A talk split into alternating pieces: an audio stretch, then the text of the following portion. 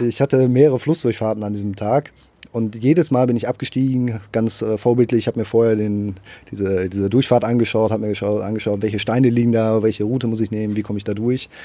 Und äh, bei dieser einen habe ich es halt nicht gemacht, weil ich dachte, ach, so ein, so ein Quatsch, das, das sieht doch nach nichts aus. Ne? Knietiefes Wasser, was ist das schon? Und einfach drauf los. Und dann bin ich mit dem Vorderrad auf einen riesen Stein aufgefahren und äh, auf einmal konnte ich nicht mal mehr den Boden berühren und bin einfach zur Seite gekippt mit der ganzen Fuhre. Und äh, dadurch, dass ich so viel Kram dabei hatte, lag dann auf einmal irgendwie alles im Wasser und äh, ich hatte echt Schwierigkeiten, das dann da rauszukriegen. Der Motor war komplett geflutet, äh, Luftfilterkasten, Vergaser, alles war voll mit Wasser und äh, ich war ungefähr 250 Kilometer vom nächsten Dorf entfernt. Pegasus Reisen. Expeditionen mit den Ohren.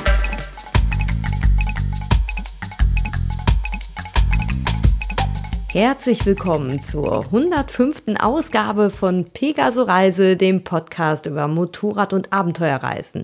Wir sind Sonja und Claudio und in dieser Sendung geht es um ein Leben, bei dem Vernunft auf Leidenschaft trifft.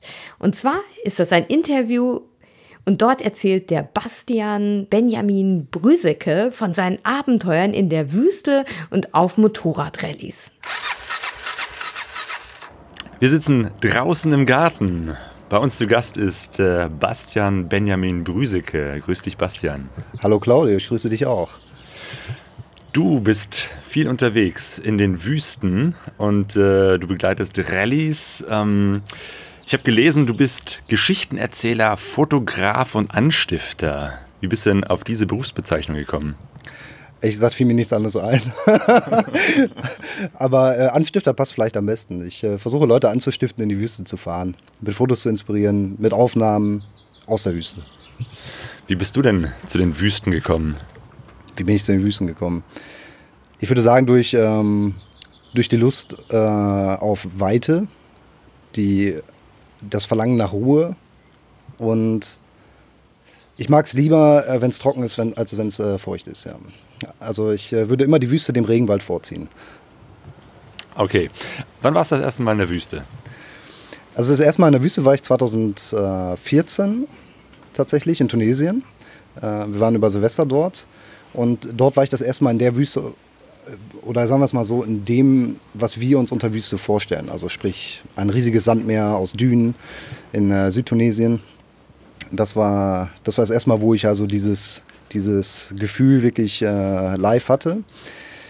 Und verstärkt wurde das Ganze dann eigentlich auf einer Reise 2016. Dort war ich ein halbes Jahr in Zentralasien unterwegs und habe mich dort auf äh, eigene Achse mit dem Motorrad hinbewegt, in äh, den Wüsten in Iran, in den Wüsten von Turkmenistan, in den Hochplateaus von Tadschikistan. Das war mein Ziel. Ja? Ja, ja ich glaube, diese Reise hat dich nochmal besonders geprägt. Ähm, erzähl mal, wie, wie, bist du auf die Idee gekommen, zu sagen, ich fahre jetzt, also ich nehme mir Zeit, äh, eine Auszeit und fahre in die Wüsten und dann auch noch nach Zentralasien? Ja, also es ist so, ich, ähm, ich bin äh, als äh, Finanz- und Versicherungsmakler tätig auch. Ähm, Mache das so acht, neun Monate im Jahr, manchmal auch nur sechs, hängt davon ab.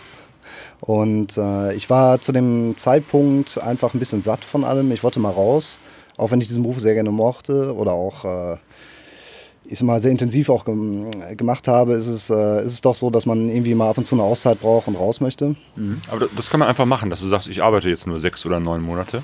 Wenn man selbstständig ist und äh, sich selber gut organisieren kann, dann ja. Hey. Und äh, ich habe das große Glück, dass ich äh, mit ein paar Freunden zusammenarbeite, mit, dem ich auch, äh, mit denen ich auch zusammen studiert habe. Und äh, dementsprechend vertreten die mich einfach, wenn ich unterwegs bin. Cool. Das heißt, du arbeitest ein bisschen, äh, verdienst Geld und dann gehst du auf Reisen.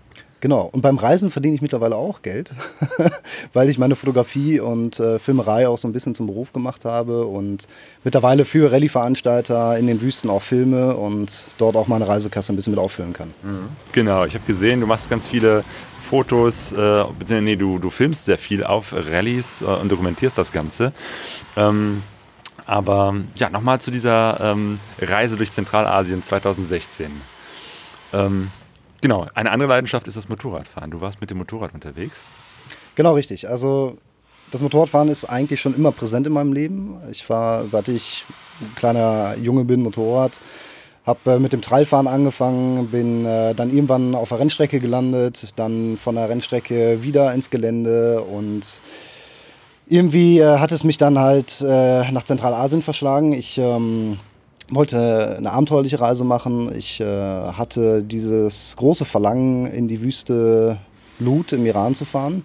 Ich habe äh, Bilder davon im Internet gesehen. Es gibt nicht viele Bilder, aber die paar, die man sehen konnte, das ist einfach faszinierend. Es gibt dort äh, große Sterndünen, die mitten in einer weiten Ebene stehen.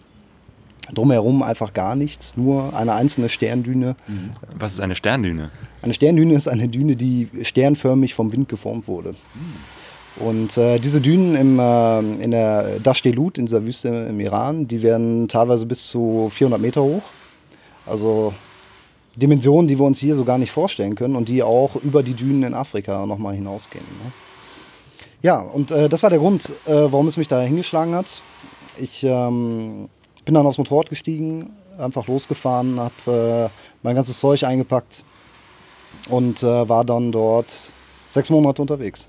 Hm. Fast 30.000 Kilometer. Hm. Das heißt, du bist auch bis dahin gefahren mit dem Motorrad? Richtig. Äh, erst durch den Balkan, bin dort auch längere Zeit irgendwie hängen geblieben. Zum Beispiel bei der Hellas Rallye in Griechenland, dann äh, in äh, Albanien bei, ähm, bei äh, Fred, einem Freund von mir, der dort ein Gasthaus ähm, betreibt. Dann habe ich eine Schwedin äh, kennengelernt auf dem Weg, die auch Motorrad fährt. Mit der bin ich dann noch durch Albanien und Montenegro gefahren und dann durch die Türkei. Dort bin ich auch viel länger geblieben, als ich eigentlich ursprünglich wollte. Und äh, ja, schließlich rückte dann der Zeitraum immer näher, für das Visum vom Iran. Und dann war ich vier Wochen im Iran und habe erst die Wüste Kavir durchquert. Das hat auch recht gut funktioniert noch. Ähm, wobei die Temperaturen dort schon bei über 40 Grad waren und ich irgendwie befürchtet habe, dass das in der Wüste Lut ein Problem wird. Mhm. Aber auch so, ich meine, äh, in den Iran reisen ja auch nicht so viele Menschen. Ähm, wie war das einfach mal so nach, äh, in den Iran zu fahren? War das ein Visum? Also ich muss, ich muss sagen, ich verstehe gar nicht, warum die Leute so nicht dahin reisen wollen. Für mich ist es das bisher gastfreundschaftlichste Land, was ich je erlebt habe. Also ich habe jetzt irgendwie auch, ich glaube, 40, 45 Länder bereist und äh, der Iran war definitiv das Land mit den freundlichsten Menschen und ich habe die besten Erfahrungen dort gemacht. Ich bin überzeugt, man kann dort ohne Geld und nur mit dem, mit dem Motorrad hinreisen und die Leute kümmern sich um einen und äh, man wird dort überall aufgenommen. Und ich hatte auch vorher gar kein anderes Bild vom Iran. Also ich äh, kenne ein paar Perser hier äh, bei mir in Münster, die ähm, mir auch von ihrer Heimat erzählt haben. Und es war für mich eigentlich klar, ich, äh, ich muss dahin. Das ist äh, die Bilder, die ich im, Inter äh, im, Internet gesehen habe, kombiniert mit den, mit den äh, Gesprächen mit den Persern. Das war für mich klar, ich muss dahin. Und ja, man braucht ein Visum. Und es ist eigentlich recht unkompliziert, auch an einem Visum ranzukommen. Allerdings muss ich dazu sagen, ähm, es hängt davon ab, wo man es beantragt. Das äh, habe ich festgestellt, definitiv. Ja. Also, ähm, Wieso? Wo? Äh, es gibt unterschiedliche Konsulate und je nachdem, bei welchem Konsulat man das beantragt, äh, geht es auch bedeutend schneller. Und äh, wichtig ist, dass man die ganzen Unterlagen passend vorher zusammen hat. Ein Kanäle Passage ist auch wichtig, wenn man dort mit dem eigenen Motorrad einreist. Und ich behaupte mal, also das ist das, was die Locals mir heute erzählen dort, dass es immer noch ohne weiteres möglich ist, auch wenn der Iran aktuell in, der, in den Medien ja diskutiert wird. Mhm. Aber die Locals sagen mir auch, dass sie selber nicht wissen, wie lange das noch geht. Mhm. Also von daher, jeder, der in den Iran möchte, sollte die Chance jetzt nutzen. Okay. Du warst im Iran. Dein Ziel war aber eigentlich irgendwie durch die Wüsten zu fahren. Genau richtig. Also mein Hauptziel dieser Reise war, in diese Wüste Lut zu kommen. Ich wollte diese Sterndünen sehen und Bedauerlicherweise ist dieser Traum in diesem Jahr, jedenfalls in 2016, nicht wahr geworden, denn ich bin an der Wüste Lut angekommen, war dort zwei Tage, habe mich äh, die ganze Zeit in dieser Wüste aufgehalten, hatte mein Motorrad mit Benzin vollgeladen, mit Wasser vollgeladen, noch äh, Vorräte dabei gehabt, alles gemacht und getan dafür, mir verschiedene Routen mit den Locals rausgesucht und musste dann schlussendlich feststellen und auch akzeptieren, dass die Temperaturen viel zu hoch waren bereits. Ich war im Juni dort und es ist so, dass im Juni schon die Temperaturen nachts auf über 30 Grad, äh, 30 Grad klettern. Morgens um 10 haben wir schon über 10 Grad, äh, über, über, ähm, über 40 Grad gehabt und mittags über 50 Grad. So, und, äh, ich.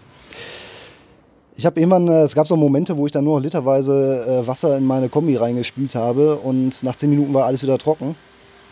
Und dazu kam ein Wind und das war das eigentliche Problem. Dieser Wind war permanent da.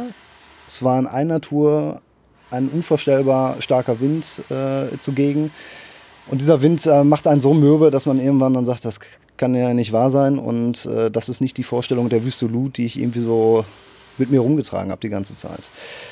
Und ich bin dann halt einfach aus Sicherheitsgründen wieder dort rausgefahren. Habe mir gesagt, das ist äh, zu wahnsinnig hier. Selbst wenn was passiert, ich hatte so einen Satelliten-Messenger da, dabei, aber wenn der Wind so stark ist, ist ja nicht mal, nicht mal die Sicherheit da, dass ein Hubschrauber da hinkommen kann oder irgendwas. Und äh, dementsprechend äh, habe ich mir einfach gesagt, äh, Sicherheit geht es hier vor. Ich äh, komme zu einer anderen Jahreszeit wieder, in einem anderen Jahr und äh, bin dann wieder rausgefahren und danach in einem Dorf dann für vier Tage versackt. War völlig deprimiert, bin dann noch krank geworden. Und äh, ja, das sind so Momente, wo man sich selber ganz gut kennenlernt. Mhm. Wie bist du krank geworden? Also hing das damit zusammen mit den hohen Temperaturen? Ich glaube, es war so eine Mischung aus allem. Ne? Ich war einfach äh, ausgelaucht, ausgepowert. Ich bin zu dem Zeitpunkt schon 15.000, 20.000 Kilometer Motorrad gefahren und fast ohne Pause. Also außer, dass man mal ein paar Tage irgendwo bei irgendwelchen Locals ver verbringt, die man kennenlernt. Äh, oder neue Freunde, die man ähm, äh, trifft. Ist es dann doch so, dass, äh, dass dieses ganze Motorradfahren schon irgendwie zehrt auch an einem. Ne? Und äh, dazu kommt dann natürlich die Temperatur, die, diese Trockenheit, dieser Sand, dieser Wind äh, und sicherlich auch das Alleinsein. Mhm. Und ich glaube, das schlägt halt alles so ein bisschen auf die, auf die körperliche Fitness. Und vielleicht war es dann einfach noch schlechtes Essen, was dann äh, den ausschlaggebenden Punkt gebracht hat. Ne? Genau, Alleinsein ähm, bedeutet, du warst allein unterwegs und das ist auf Dauer dann doch nicht so gut für dich? Also ich bin ein Mensch, ich bin eigentlich ganz gerne mal allein. Und ich bin es auch gewohnt, allein zu sein. Und ähm, das ist auch das, was ich auch an diesen Wüstengebieten mag. Man hat die absolute Ruhe weg dort. Ne? Es, ist, es gibt keinen kein Verkehr, keinen Lärm. Es ist einfach nur du, die Landschaft, der Wind und sicherlich der schönste Sternenhimmel, den ich je gesehen habe. Das gibt einem Möglichkeiten abzuschalten, über den Sinn des Lebens nachzudenken, äh, über sich selber nachzudenken, ähm, über Freunde und Familie nachzudenken, über alles Mögliche nachzudenken. Aber man kann halt auch Erlebnisse dann nicht teilen, wenn man alleine ist. Und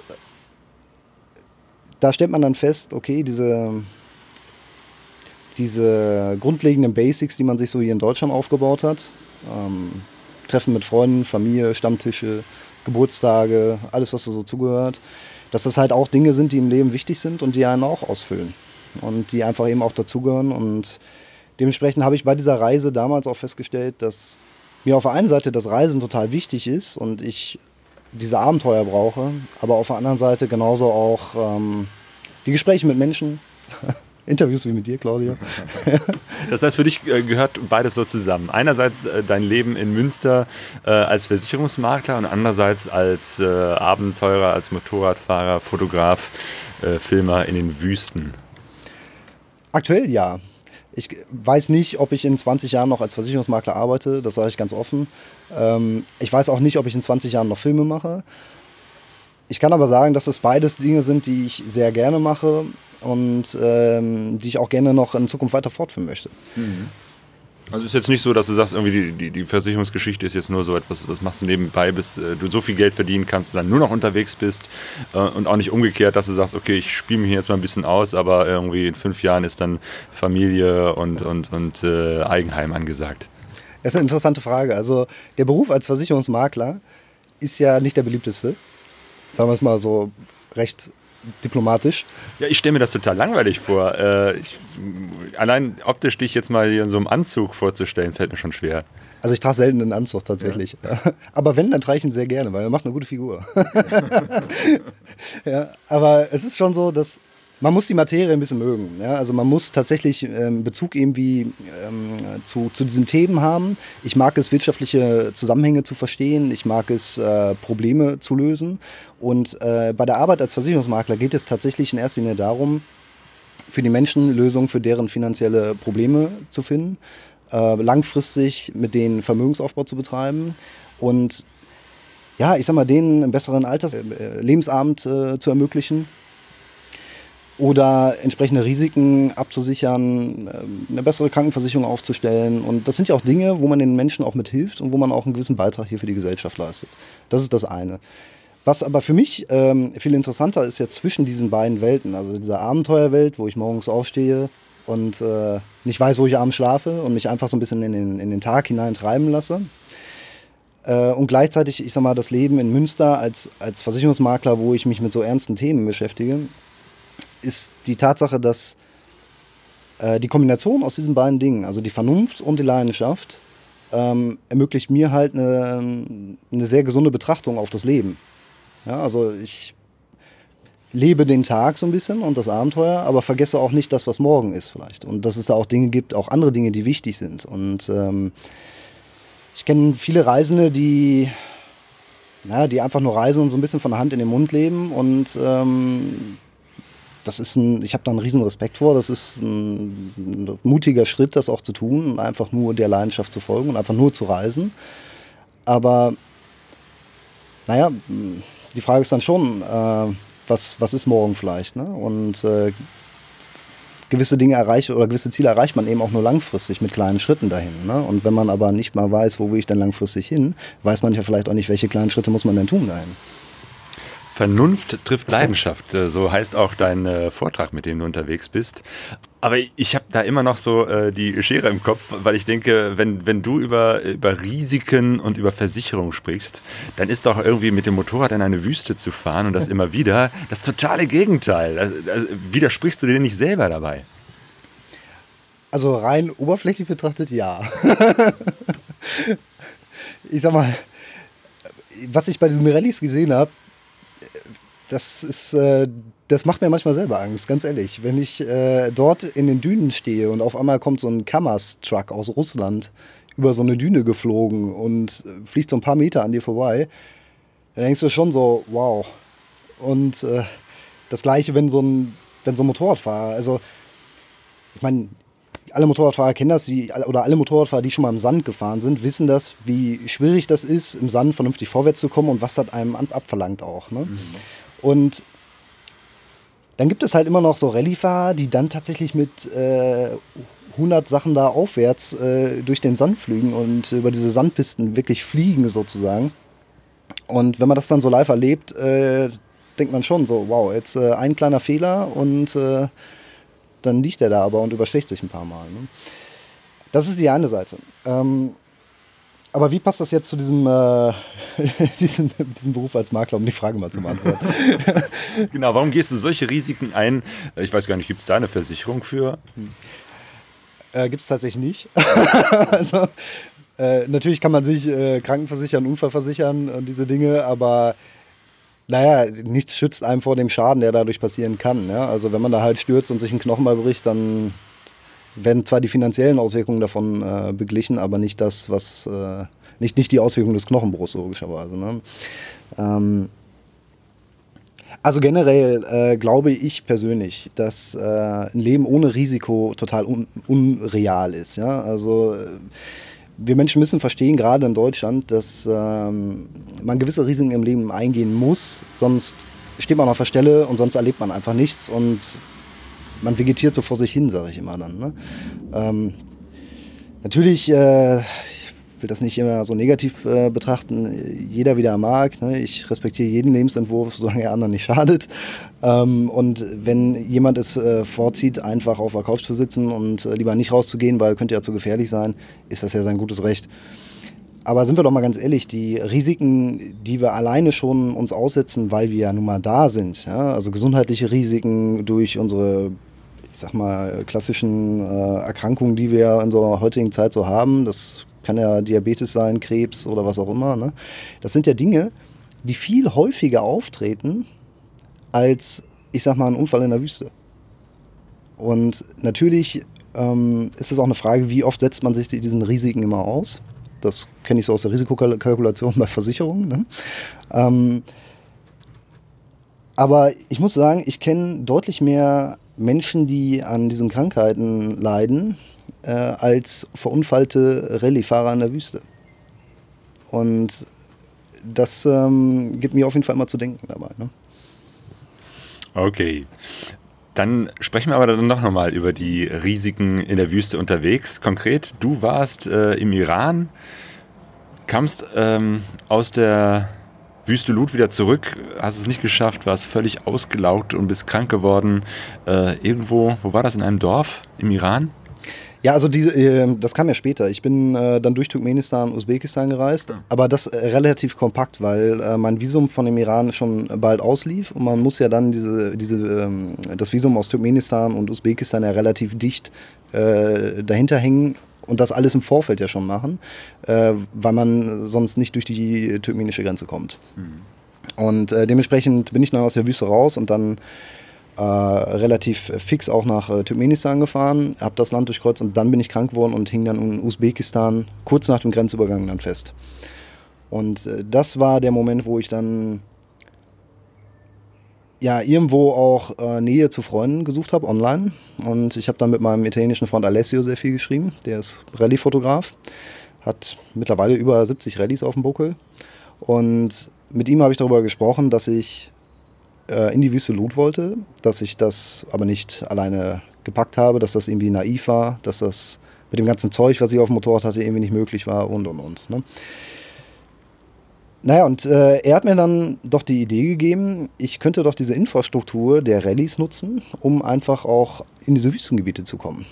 Ja, weil, wenn man sich jetzt mal die Rallyes in Afrika zum Beispiel anschaut, ähm, die gehen in, in Bereiche in Mauretanien, in, in, Bereiche der Sahara, die man so als Individualreisender gar nicht bereisen könnte. Ja, also 200 Kilometer Dünenfeld durchqueren, das macht man ja mal eben nicht so alleine.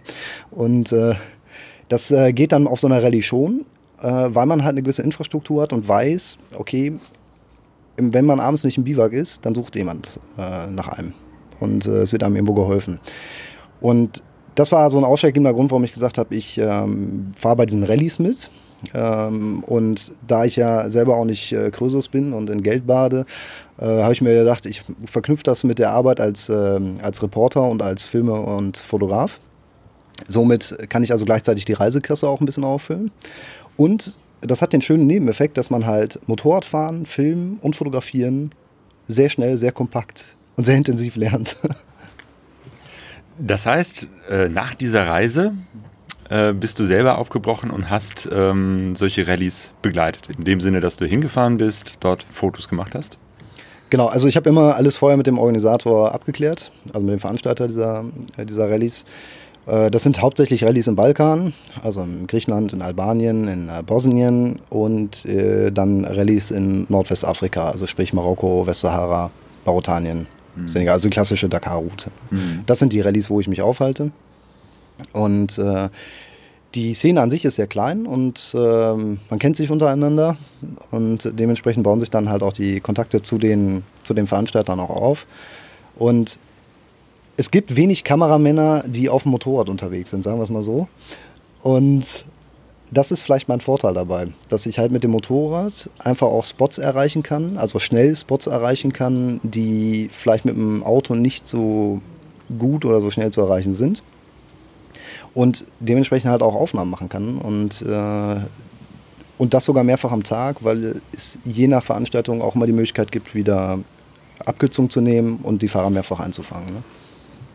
Ich habe äh, von dir ein Video gesehen, da bist du unterwegs auf der, was ist das, die ähm, Africa Eco Race Rallye?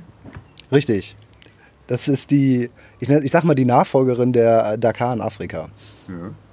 Äh, genau, beschreib das mal. Das ist eine Rallye, die so entlang der, der alten Strecke der Paris-Dakar äh, entlang läuft, die aber eben halt auch eine Rallye ist, nur eben halt nicht offiziell Dakar heißen darf. Ne? Genau, richtig. Äh, das könnte Ärger geben.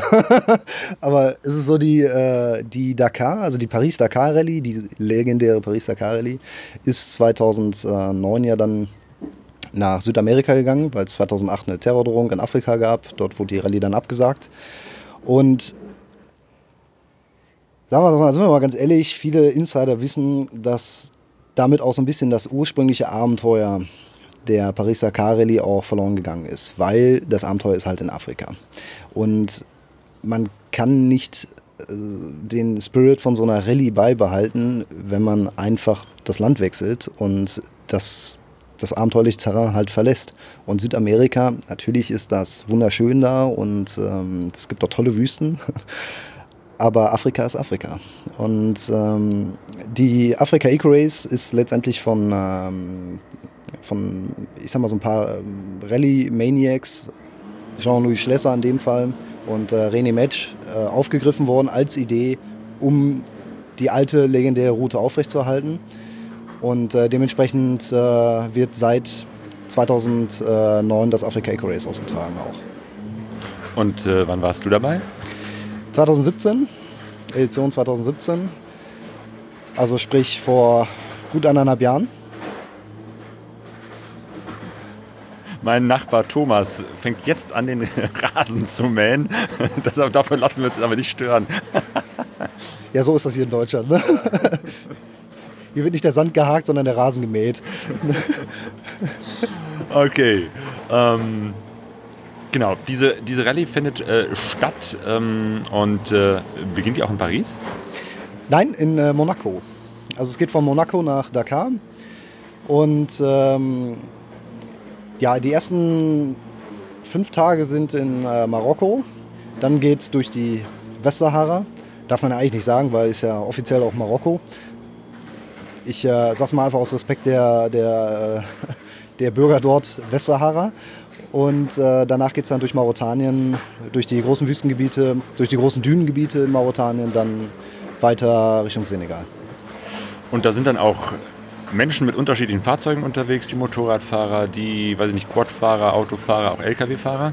Richtig, ist äh, bunt gemischt, also Quad, Lkws, äh, Motorradfahrer, Autos und ich sag mal so eine Mischung aus Auto und Buggy, äh, so selbstgebaute Kisten. Äh, allerdings muss man dazu sagen, es gibt größere Events. Also die Afrika Race ist von der, von der Teilnehmerzahl nicht so riesig, wie, wie das jetzt bei der Dakar in äh, Südamerika zum Beispiel ist. Oder auch manche Rallye im Balkan hat deutlich mehr Teilnehmer. Aber es ist halt ein sehr authentisches äh, Event. Ne? Und ähm, wir hatten jetzt bei der Edition 2017 ungefähr 36, 35 Motorradfahrer, äh, irgendwie 10, 15 äh, Autos, dann noch ein paar Trucks und sage und schreibe ein Quad. Trotzdem, das ist ja schon eine ganze Menge Teilnehmer. Genau, und dann dieses ganze Gezumse drumherum. Das heißt, äh, da wird ein, ein riesen Camp aufgebaut, das Biwak. Ähm, die Leute kriegen ihre Anweisungen, wo sie langfahren äh, sollen, müssen. Roadbooks fahren los. Das ganze Zeug wird abgebaut und dann ein paar hundert Kilometer weiter wieder aufgebaut. Und da müssen die Leute dann bis zum Abend wieder auftauchen.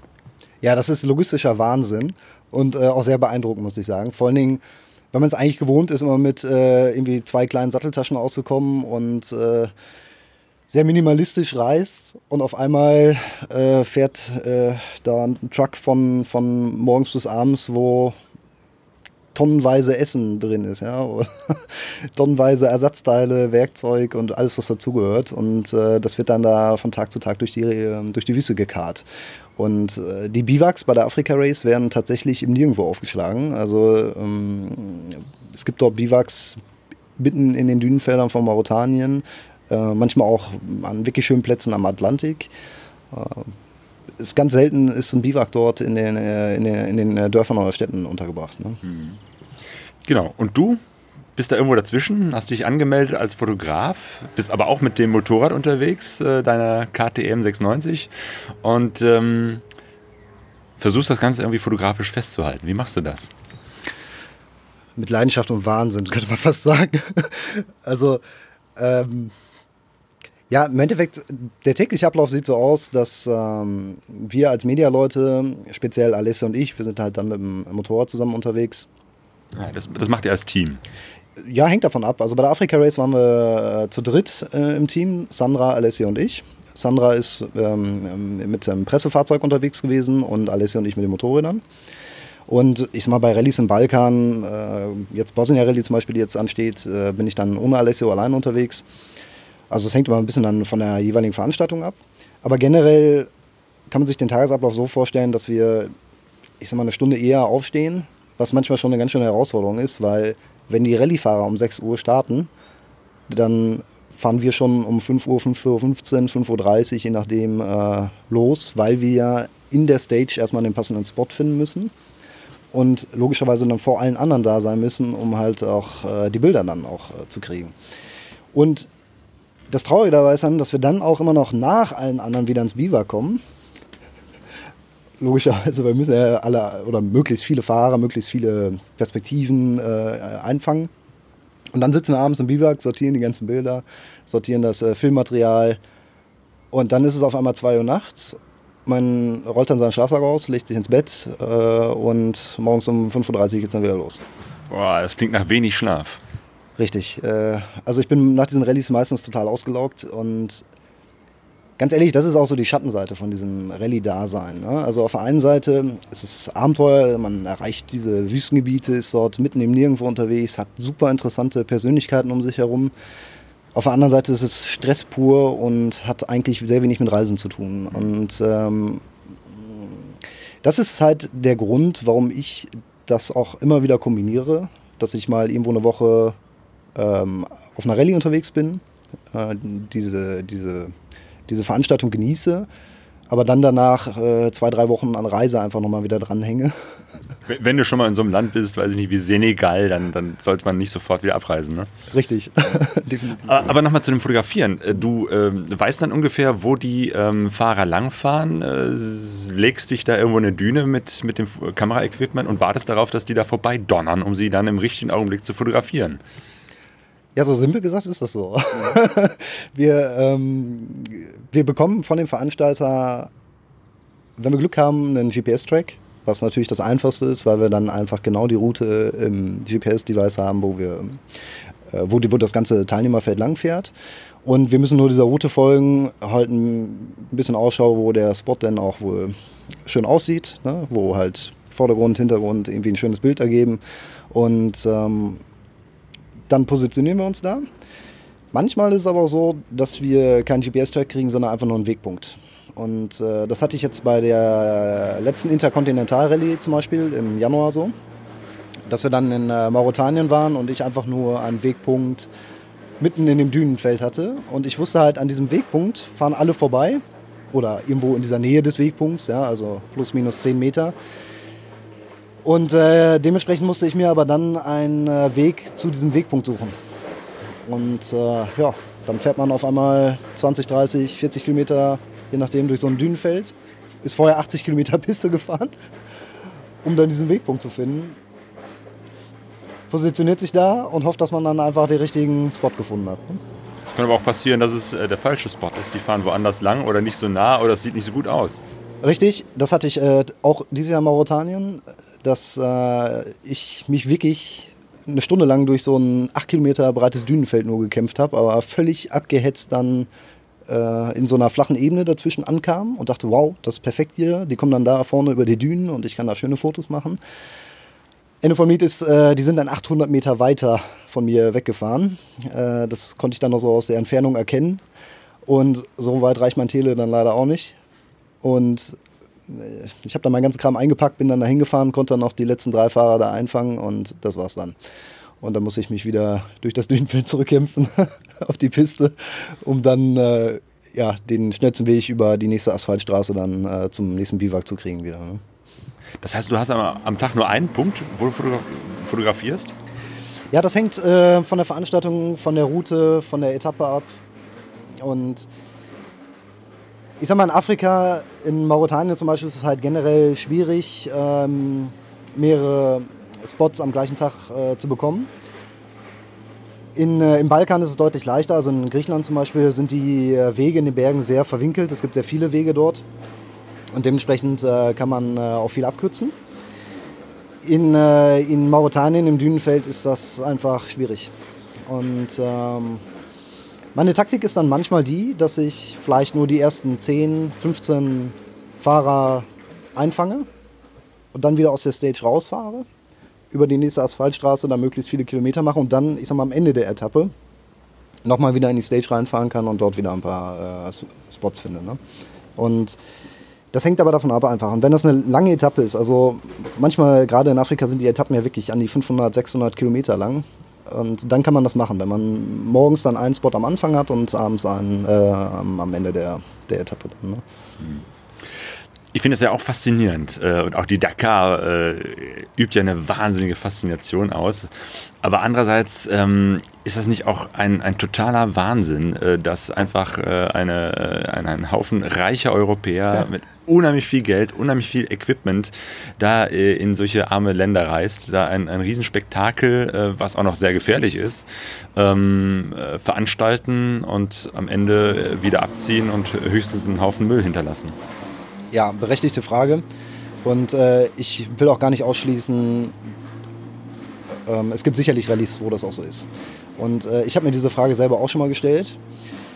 Ich muss aber dann sagen, ich habe auch Antworten darauf gefunden und es ist halt schon so, dass ähm, die meisten Leute, die auf diesen Rallyes unterwegs sind, denen liegt auch was an, an, den, äh, an den Ländern, wo die durchfahren. Die haben auch ein Gespür für Abenteuer. Die, die haben diesen Spirit, den wir als Reisende haben, auch in sich.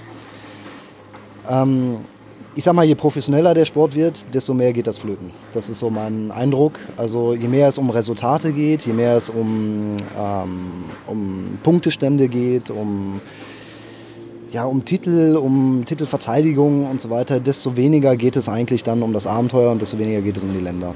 Mhm. Ja, und erstaunlicherweise ist halt der Großteil eigentlich, der bei diesen Rallye startet, sind normale Menschen wie du und ich, die einfach einen Traum haben, die sich mal gesagt haben, boah, so eine Rallye, ne, das fasziniert mich, das will ich irgendwie mal äh, mitmachen und die eigentlich gar nicht wegen der Competition da sind, also wegen dem Wettkampf, sondern die da sind wegen dem Abenteuer, die, die das äh, einfach live erleben wollen, die dieses Spektakel live erleben wollen. Und das sind auch die, die dann in den Dörfern anhalten bei den Locals, äh, dann doch nochmal einen Tee mit dem Marokkaner trinken und so weiter und so fort. Ne? Und was das Thema Müll angeht, die Afrika Race nennt sich ja mittlerweile Afrika Eco Race. Und äh, ich kriege oft die Frage, was ist denn daran Eco? Und äh, naja, so viel Echo ist da nicht dran, ähm, aber es ist genauso, als würde man jemanden fragen, was ist daran Echo, wenn du mit dem Flugzeug in die Malediven fliegst? Ne? Äh, ich glaube halt so generell ist die Ökobilanz von einem Rallyefahrer immer noch besser als die von einem Pauschaltouristen. Äh, das sei jetzt aber mal dahingestellt. Ähm, da müsste man mal Fakten vielleicht recherchieren. Ähm, Wahrscheinlich verbraucht man tatsächlich das, das, das meiste an CO2 äh, bei der Hin- und bei der Rückreise im Flugzeug oder so. Genau, also ich ähm, mache tatsächlich auch viel immer noch auf eigene Achse. Also äh, gerade die Rallyes im Balkan, die reise ich immer auf eigene Achse an. Und äh, das ist auf jeden Fall äh, sicherlich besser, als wenn man die ganze Zeit hin und her fliegt. Ja? Und, äh, wobei eine Ausnahme, aktuell steht mein Motorrad in Bosnien. Das hat aber zwei Gründe. Zum einen, weil ich jetzt bei der Bosnien Rallye wieder bin bald und zum anderen, äh, weil ich gerade keinen Führerschein habe und in Deutschland nicht fahren darf. Wieso denn das? Ich war zu schnell, aber mit dem Auto. ja, äh, dementsprechend, äh, um das Thema Eco nochmal aufzugreifen. Ähm, also bei der Afrika Eco Race ist zum Beispiel, äh, also dort gibt es immer wieder Teilnehmer, die versuchen, diesen ganzen Sport ein bisschen grüner zu machen und die Ideen damit reinbringen. Bei der Afrika Eco Race, bei der ich auch gefilmt habe, 2017, ähm, wo der Film Desert Camera entstanden ist, ist auch ein Interview mit Arnaud Jacquard drin. Das ist ein Franzose, der ist mit dem Elektromotorrad dort gestartet. Der wollte als erster Mensch mit dem Elektromotorrad die Sahara durchqueren. Das war sein Ziel. Ist leider ein bisschen gescheitert, aber er gibt immer noch nicht auf, also er bastelt schon an dem nächsten Projekt. Dann äh, gibt es ab und zu Trucks, die mit äh, Gas oder mit, äh, mit Strom auch betrieben werden. Äh, die, die Infrastruktur an sich wird dort mit äh, Solarzellen auch ähm, äh, befeuert und es wird sehr viel für, für die Locals auch in Mauretanien dort gemacht. Also immer wieder werden äh, für irgendwelche ähm, äh, Dörfer Solarzellen aufgestellt. Es werden äh, Kindergärten eingerichtet. In Senegal haben wir mehrere Schulen besucht auch. Da habe ich eine separate Reportage drüber gemacht. Die werden dann auch finanziell unterstützt. Also es wird schon was gemacht, um halt auch ein bisschen was in diese Länder zurückzugeben. Aber es ist äh, schon so, dass ähm, auf den, auf den ersten Blick natürlich nicht das Geld in die Länder fließt, was man über so eine Rallye auch dort reinbringen könnte. Ne? Sicherlich werden an die Regierungen so auch Gelder bezahlt, um auch das dort irgendwo zu machen.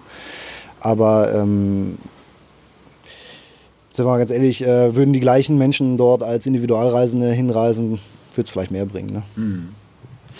Genau, und das machst du ja dann auch. Du äh, fährst nach der Rallye nicht nach Hause, sondern bist dann noch ein bisschen unterwegs. Was hast du gemacht nach der letzten Africa Eco Rally?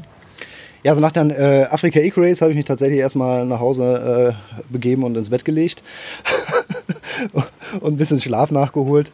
Aber ich, ähm, ich habe zum Beispiel letztes Jahr, also nachdem ich dann bei der Afrika Race war, ähm, hatte ich zwei Monate Pause, war dann in Münster im Büro, habe äh, Sachen aufgearbeitet, habe dann angefangen, diesen Film äh, aufzuarbeiten. Desert Camera habe mir dort Leute zusammengesucht, ein Team gebildet, mit dem ich diesen Film dann ähm, veröffentlichen kann.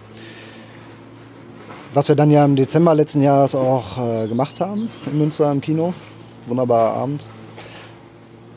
Naja, und äh, ich war den ganzen Sommer dann aber auch äh, auf Reisen und Rallyes wieder unterwegs. Das heißt, ich bin ähm, vier Monate ungefähr am äh, Stück durch ganz Europa gereist. Also erst viel in Osteuropa, war dort auf drei Veranstaltungen unterwegs.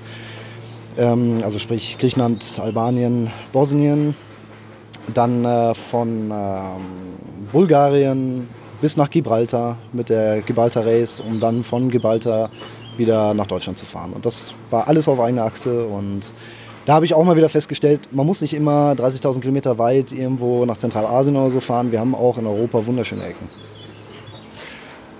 Habe äh, kürzlich äh, eine Anfrage von einem äh, unserer Hörer bekommen. Und zwar äh, die Frage, wie ist das eigentlich, wenn man in so heißen Gebieten mit dem Motorrad unterwegs ist? Ähm, also ne, die, die üblichen äh, Textilkombis, die man so trägt, äh, irgendwann ist einem auch darunter viel zu heiß.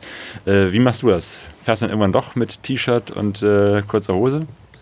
Nee, tatsächlich nicht. Also ich, ich würde nie auf die Idee kommen, in der Wüste ohne Schutzkleidung zu fahren, ganz ehrlich. Ähm, weil ich, ich habe auf diesen Rallyes halt auch schon gesehen, wie Leute mit ganz blöden Stürzen sich echt böse wehgetan haben. Und äh, da gehört manchmal irgendwie nur eine Kleinigkeit dazu. Und ähm, das, was wir anhaben, ist halt irgendwo auch das, was äh, das einzige, den einzigen Schutz, den wir wirklich haben. Also zum einen vor Stürzen, aber zum anderen auch vor der Sonne.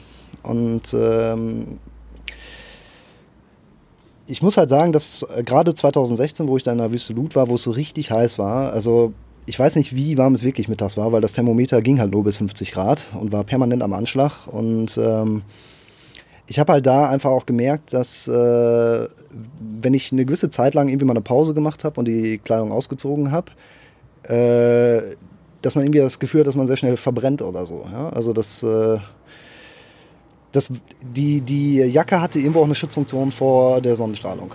Und was man halt machen kann, ist äh, definitiv ähm, dieses äh, Schichtenprinzip einhalten. Also, dass man unter der Textilkombi eine vernünftige Funktionskleidung trägt, die dann auch den Schweiß nach außen transportieren lässt. Weil dann sorgt das bei Fahrtwind auch für Kühlung. Das ganz sicher. Und äh, dementsprechend kann man das Ganze ja auch immer wieder feucht halten. Also wenn man ähm, sein T-Shirt ähm, oder speziell zum Beispiel auch so ein Halstuch, ähm, also an den Stellen, wo halt viel Blut durchfließt, am Hals oder am Handgelenk, ein Halstuch trägt, was aber komplett nass ist, äh, das bringt sehr viel. Und äh, das kühlt immer schon mal ein bisschen runter. Und generell mal unabhängig von der Kleidung, also man könnte jetzt noch so viel darüber diskutieren, welche Kleidung, welcher Stoff, wie durchlässig soll das sein und so weiter und so fort, aber ich glaube, das ist tatsächlich ähm, nur die halbe Miete.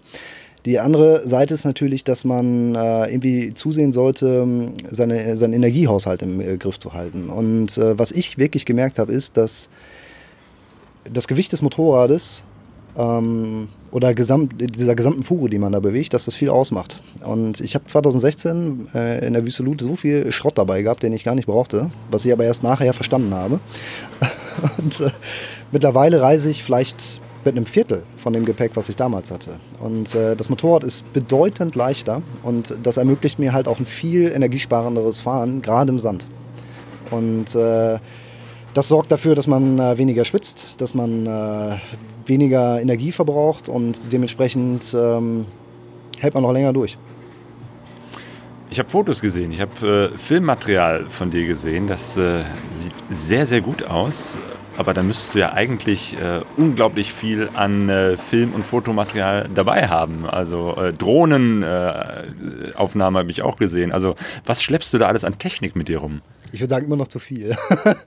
aber, aber generell, äh, das ist so eine Hassliebe. Ne? Also man, man kann ja für jede kleinste Einstellung im Film irgendein Gadget kaufen oder irgendein so Dolly oder noch irgendein so Ding, was sich in irgendeine Richtung bewegt. Ja?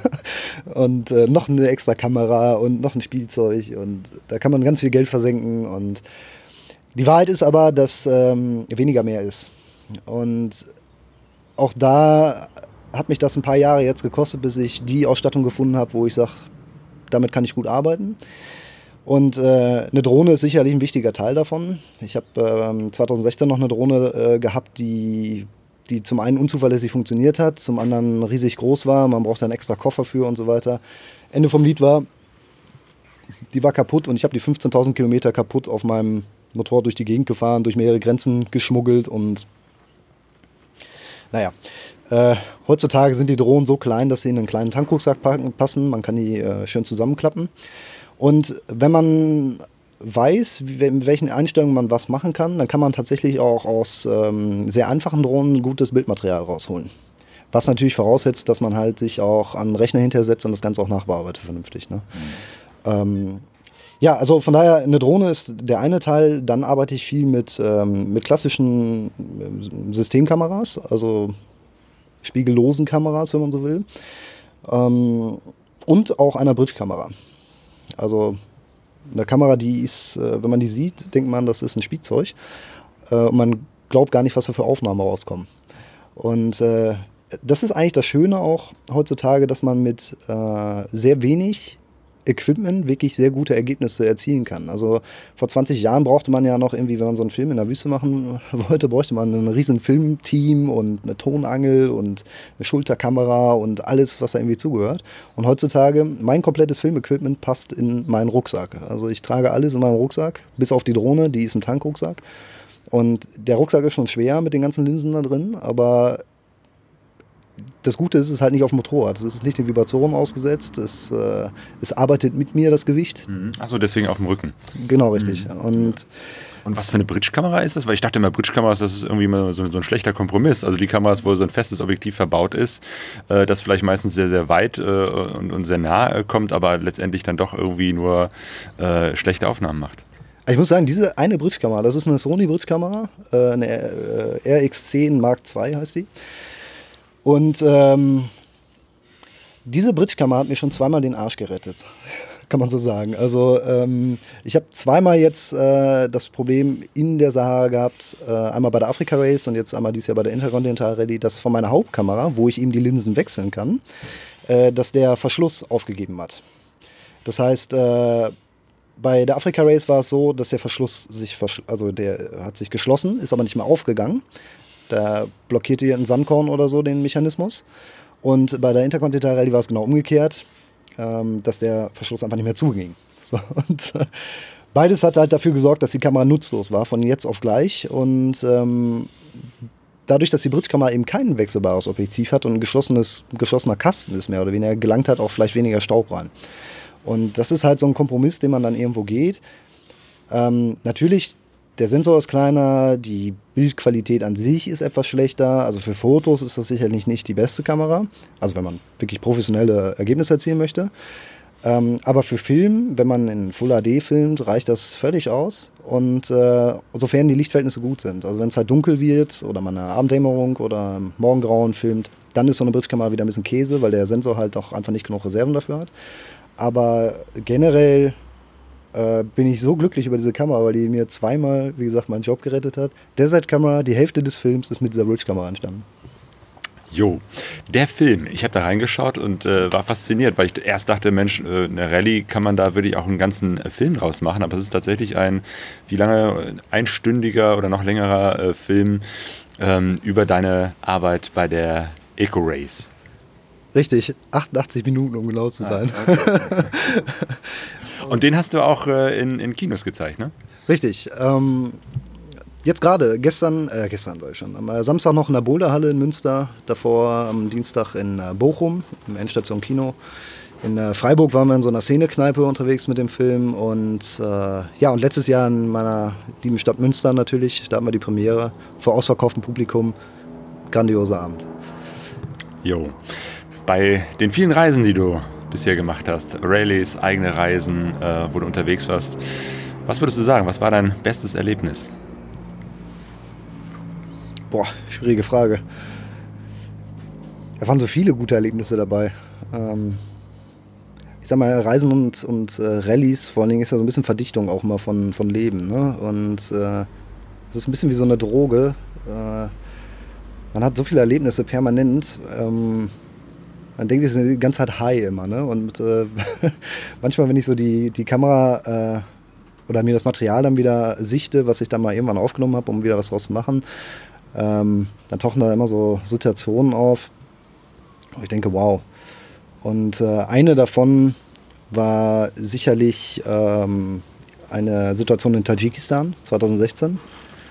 Ähm, da war ich ähm, auf einer Nebenpiste, wenn man das noch Piste nennen kann, äh, in einem der Plateaus im äh, südöstlichen Pamir unterwegs. Ja, also Viele kennen ja den Pamir Highway, diese Hauptverkehrsverbindung, die ist ja schon grandios. Und dann gehen von diesem Pamir Highway gehen dann immer so Pisten ab, die dann in die, in die Plateaus führen. Und man kann diese Pisten teilweise hunderte Kilometer lang fahren, ohne auf einen Menschen zu treffen. Und dann auf einmal sieht man ein Haus vor einem riesigen Berg, der auf über 5000 Meter Höhe geht. Und ähm, ich hatte halt auf einer dieser Pisten äh, ein kleines Problem gehabt. Ich habe mein Motorrad in so einem Fluss versenkt. Das, äh, das war auch, das ist auch so eine naive Sache.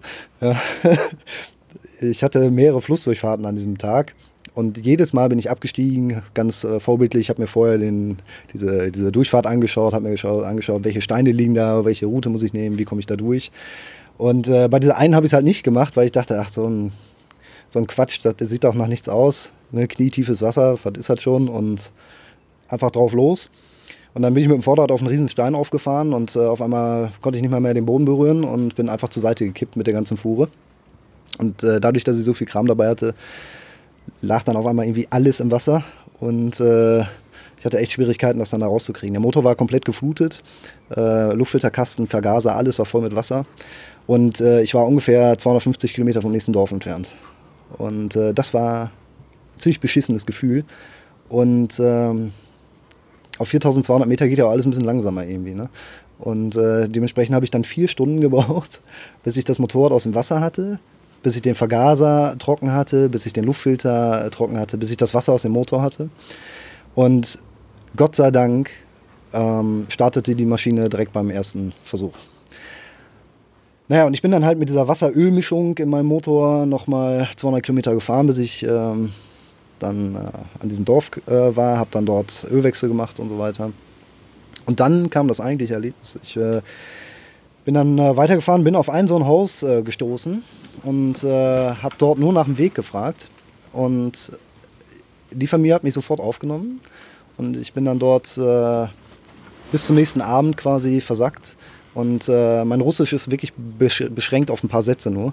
Und ähm, trotzdem haben wir es irgendwie geschafft, halt uns zu verständigen. Und die Menschen dort hatten wirklich nichts, aber waren bereit, alles zu geben, waren bereit, alles zu teilen. Und äh, das heißt, die haben mich eingeladen zum Essen. Ja, zum Essen, zum Schlafen. Äh, ich, ich, war einfach sofort integriert. Ja. Es war völlig selbstverständlich für die, dass, wenn ich daherkomme, dass ich dort einen Platz habe. Und ähm, diese Erfahrung naja, das ist vielleicht das, was ich mir für Deutsche manchmal so ein bisschen mehr wünschen würde. Ne? Also ich liebe unser Land, ich will hier nichts äh, schlecht machen, aber manchmal so ein bisschen fünf Grad sein lassen und ein bisschen mehr Gastfreundschaft äh, walten lassen. Das wäre doch mal was, oder? Auf jeden Fall. Gut. Bastian, Desert Kamera ist dein Film. Vernunft trifft Leidenschaft ist dein Vortrag. Moto Venture ist deine Homepage. Äh, da gibt es noch eine ganze Menge mehr zu entdecken von dir und deinen Reisegeschichten. Dir erstmal ganz herzlichen Dank für dieses Gespräch. Vielen Dank, Claudio, für deine Einladung. Vielen Dank für das alkoholfreie Jever Fun und äh, die gute Zeit hier bei dir im Garten. Jo, danke, dass du da warst. Wenn ihr jetzt nach dem Interview neugierig geworden seid, dann findet ihr natürlich die Links zu Bastian Benjamin Brüsicke bei uns in den Show Notes. Ja, und dann rückt jetzt ein Ereignis näher, auf das wir uns immer schon freuen das ganze Jahr, und zwar das MRT Gieboldehausen, das Motorradreisetreffen, dieses, dieses wirklich schon seit Jahrzehnten stattfindende Treffen, was ganz klein angefangen hat und mittlerweile wirklich riesig ist ähm, wo wir aber immer wieder, wenn wir da sind, ganz viele Leute treffen, die wir schon kennen. Und das ist immer sehr schön. Und deshalb werden wir diesmal wieder dabei sein. Das ist, wie gesagt, in diesem kleinen Örtchen Gieboldehausen vom 31.08. bis zum 2.09.2018. Und ähm, wir werden da auf jeden Fall auch einen Stand vom Lagerfeuer Duisburg haben. Das heißt, wenn ihr da seid, dann haltet doch mal Ausschau nach uns, kommt vorbei, dann können wir ein bisschen quatschen. Ja, das würde uns freuen. Genau, das Programm auf dem MRT Giebauderhausen ist äh, mal wieder äh, voll mit äh, verschiedenen Referenten, die von ihren Reisen erzählen werden. Vielleicht werden wir auch das ein oder andere Interview vor Ort führen. Es gibt einen großen Platz, wo man sein Zelt aufschlagen kann. Äh, es gibt äh, ein echtes Lagerfeuer, wo man sich äh, ransetzen hm. kann und abends Geschichten erzählen kann. Also ein äh, tolles Event, ähm, wo wir gerne sind und ähm, ja, wo wir immer wieder neue Inspirationen und äh, Kontakte und Interviews mitbringen, wenn wir zurückkehren. Genau, so machen wir das auch diesmal. Ja, ich glaube, wir sind jetzt langsam am Ende von dieser Folge. Ja, vielleicht sehen wir uns eben halt in Gieboldehausen in der Nähe von Kassel. Auch dazu gibt es eben halt äh, einen Link, wo ihr alle Informationen findet auf unserer Homepage pegasoreise.de. Ja. Und wir verabschieden uns. Genau. Wir wünschen euch noch einen schönen, nicht mehr ganz so heißen Sommer. Genießt die Abkühlung und ja, macht's gut. Gute Reise. Gute Reise.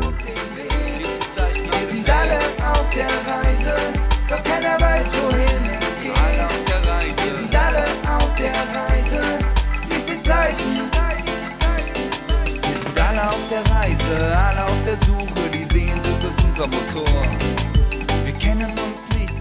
Pegasoreise.de